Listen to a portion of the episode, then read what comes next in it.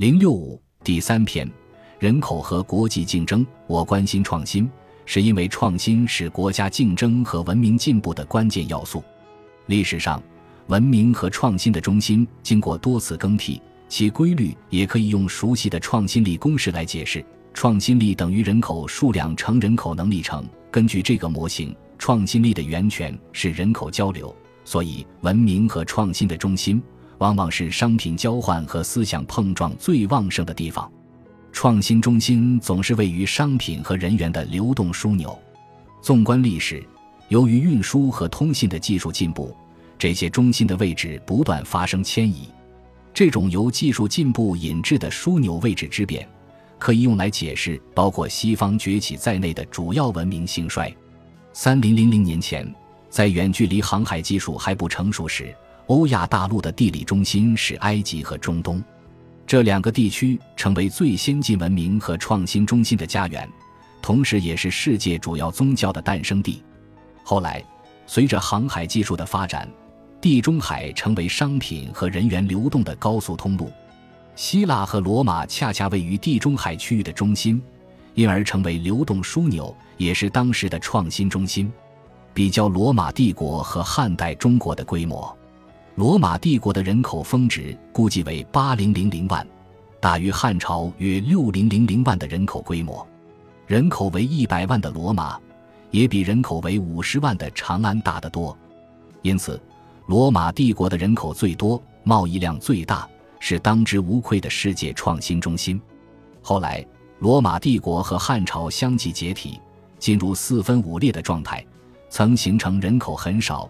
贸易量很小的诸多小国，在黑暗的中世纪，欧洲仍然分崩离析，贸易和交流受到阻碍。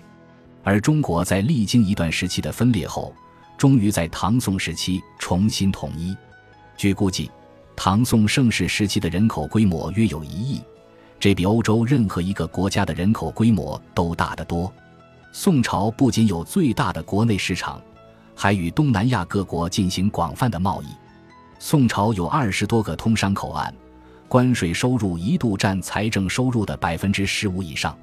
唐代的中国在技术创新方面领先于世界，典型例证是火药和雕版印刷术的发明。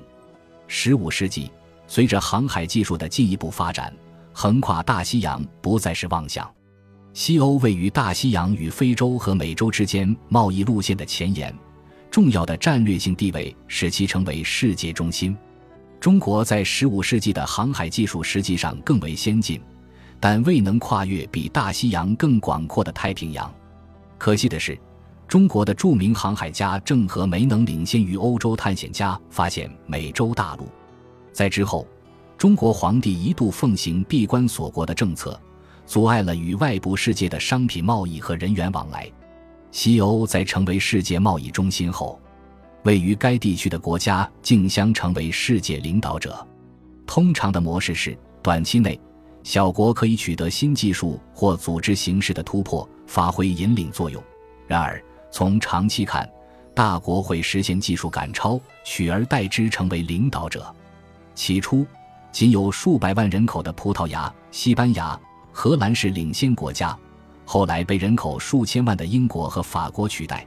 再后来，又被人口更多的德国赶超，最终人口过亿的美国取代了德国之位。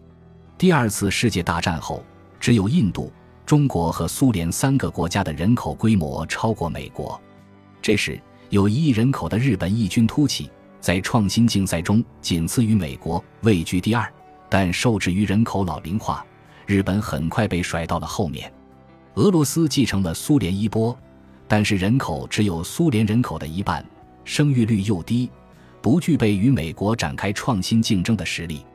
以欧盟为例，欧洲国家由于语言和文化不同，迄今仍然不是真正意义上的单一市场。此外，许多欧洲国家，特别是南欧国家，饱受严重的低生育率和人口老龄化之苦，所以有机会与美国竞争的国家只剩下了中国和印度。时至今日，得益于现代通信和航空技术的相助，跨国旅行也不过一天航程。因此，当今世界已经不存在自然地理中心的概念。竞技场上呈三足鼎立态势的国家分别是印度、中国和美国。虽然中国和印度的人口规模大于美国，但美国的独特优势是能够吸引全世界最具天赋的创新者。这三个国家的人口之和接近世界人口的一半。如果中国、印度和美国都成为富有创新力的高收入国家，世界将会大不同。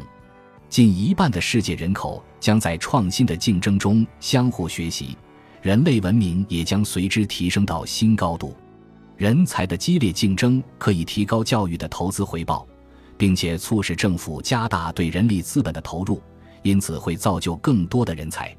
但是，这依然是个高赌注的游戏，毕竟世界上只能有为数不太多的创新中心。当一个城市或者地区成为某一领域的创新中心时，它就会比其他城市更具活力，也更加富裕。自然资源不再像以前那样重要。经济竞争将体现为创新的竞争和对人才的争夺，未来创新竞争将在人力资源的大国之间展开。显而易见，最值得关注的国家是中国、印度和美国。稍后我将详细讨论这三个国家的人口和经济情况。目前，中国已成为全球重要的创新来源，而印度依然还需要一代人才能成为世界经济强国。我也会讨论日本，因为它是世界上第一个受到老龄化影响巨大的国家。我还将讨论欧盟，因为它是世界上货物和劳动力的最大自由贸易区。本集播放完毕，感谢您的收听，喜欢请订阅加关注，主页有更多精彩内容。